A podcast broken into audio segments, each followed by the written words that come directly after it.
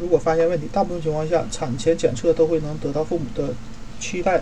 的结果，宝宝健康的发育。然后，然而，当你听到令人心碎的坏消息时，宝宝似乎有些异常。一定要记住，这些样的信息也非常有价值。与遗传咨询专家一起为这次即将来的孕怀孕做一个至关重要的决定。可能的选择有：当侵入性检测结果为阳性阳性时。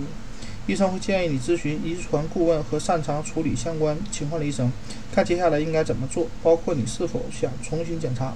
的确，检测结果无误，你也可以自己分析一下现状。毕竟你对宝宝了解越多，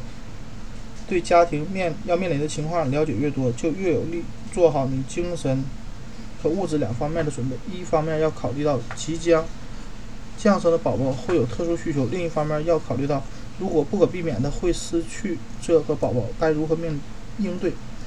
但当然不能如愿以偿的生下一个健康宝宝时，家长通常会有些情绪，接受拒绝接受现实，不满内疚，加入互助组织或者或是网上互助组织，可以找到一些问题的解决办法，和大家一起面对，更好的度过难关。根据宝宝的具体情况，医生会推测推荐你尽可能到专门的产。妇产医院分娩，那里针对阵痛与分娩的专业设施可能更好地满足你的特殊需求，也可以进入行医学干预进行医学干预。这些医学干预如果在产后迅速实施，可以更好地保障新生儿的健康。而且一些妇产医院为了应对高风险分娩，还组织了医疗小组提供社区服务。医院里也有专门的新生儿重症监护室 （NICU）。在必要的时候为宝宝提供医疗护理，你可以在孕期就预约一位经过专门培训的儿科医生，这样也可以保证宝宝从出生那天就开始得到特殊的照顾。有些宝宝的异常情况可以在产前得到处理。如果宝宝有严重的心脏缺陷或如脊柱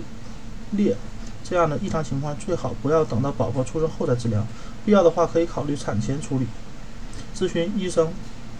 宝宝是否适合。产前手术当然在一在宝宝出生后立即进行干预，如治疗、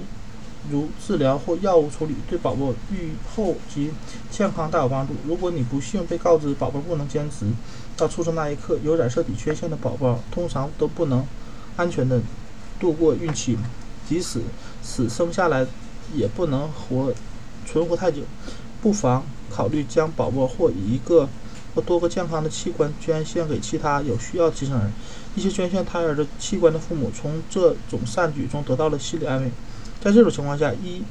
母婴专家或新生儿医生会提供有有用的建议，还可以帮助你从身上、身体上和心上、心理上做好准备，让你决定即使宝宝出生后不能存活很久，也继续孕育怀孕时，也可以去很多医院、临终关怀院和诊所寻求帮助。他们会为你提供为期、为产期关怀及保守治疗。如果检测证实宝宝的出生缺陷是致命的，或者或将严重致残，在复查及医生、遗传专家确认后，很多父母会做出痛苦的决定，终止妊娠。如果真到这一步，你可以像那些不幸的在孕期流产的妈妈一样，给自己的时间，给自己时间和空间，好好平复自己的悲伤情绪。